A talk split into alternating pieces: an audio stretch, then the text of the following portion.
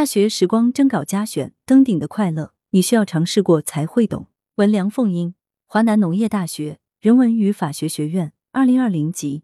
那年国庆，我到肇庆市游玩，自是不能错过肇庆市著名景点七星岩，由七座石灰岩排列组成，如北斗七星。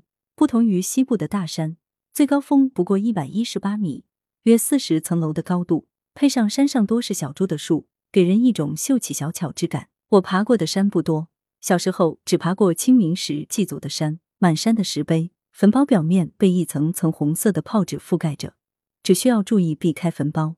这种绿化率极低的小山是极容易一登到顶的。然后就是这种景区的山，陡峭，树木丛生。还有用水泥筑起的层层台阶，绕着山体盘旋而上。许是儿时祭祖时登上的小山丘，给我留下了刻板印象。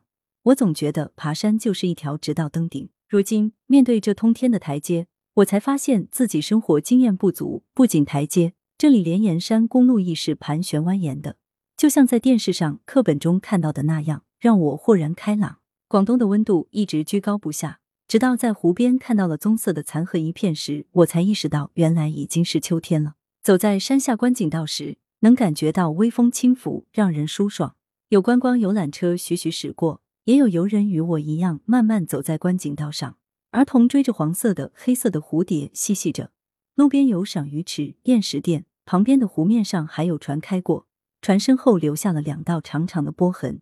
好风光，好天气。景区的人多，却不至于张美成阴，举秀成云。我悠然自得。但既然来到了山底下，哪有不去登一回山的道理呢？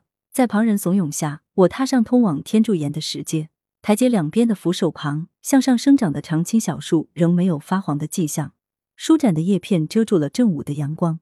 一路上光斑稀疏，偶有风过，令人惬意。但高低不一的石阶，使我不得不专注于脚下的路。闷头一直爬到了半山腰时。我才停下来歇了一会儿，一路专心往上爬时感觉还好，但一停下来，额头上的、脖子上的汗立刻争先恐后的冒了出来，沿着领口直往下坠，好像有无数小虫从身上爬下来，有点痒。暴露在太阳底下的皮肤接触到咸咸的汗，隐隐刺痛。我不由得往山上看去，目之所及只有约莫十几级台阶，但看不到山顶。我心底一阵迷茫，离山顶还有多远？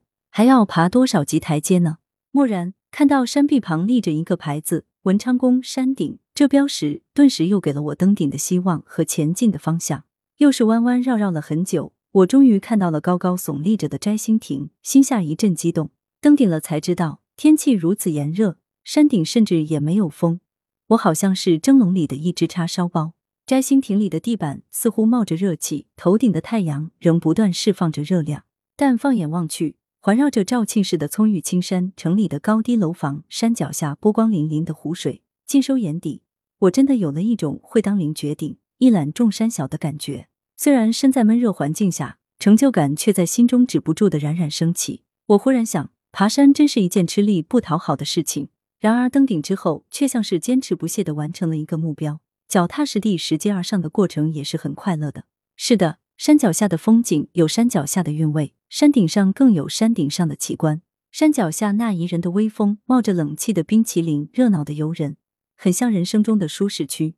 待在舒适区，能享受到便利的生活，徜徉于林荫道中，走过水上连廊时，身心都很放松。但当我选择去攀登一座山，挑战着自己的体能，克服了不少困难，如今俯视着山脚，饱览湖面远山的风景时。那种达成目标后的成就感，亦确实能带给我许多不一样的愉悦。山顶的环境比想象中要恶劣，再待久一些，怕是要中暑。我很快就下了山，重新回到山脚下时，身心竟有了不一样的放松。人生总有起起落落之时，就算登顶，也不可能永远在巅峰。但下山后，却能更坦然的面对曾经的平凡，有了用不同视角看人生的豁然心态。我想，这也算是我在人间一次认认真真的体验了吧。征稿校园达人版大学时光栏目，现面向高校学生征稿，稿件要求作者为高校在校学生，内容题材不限，每篇不超过两千字。来稿请投邮箱 ycwbqc@sina 点 com，邮件请注明校园达人投稿字样。内文中务必留下作者真实姓名、所在学校名称及院系和年级等详细信息。来源：羊城晚报羊城派，责编：易志娜。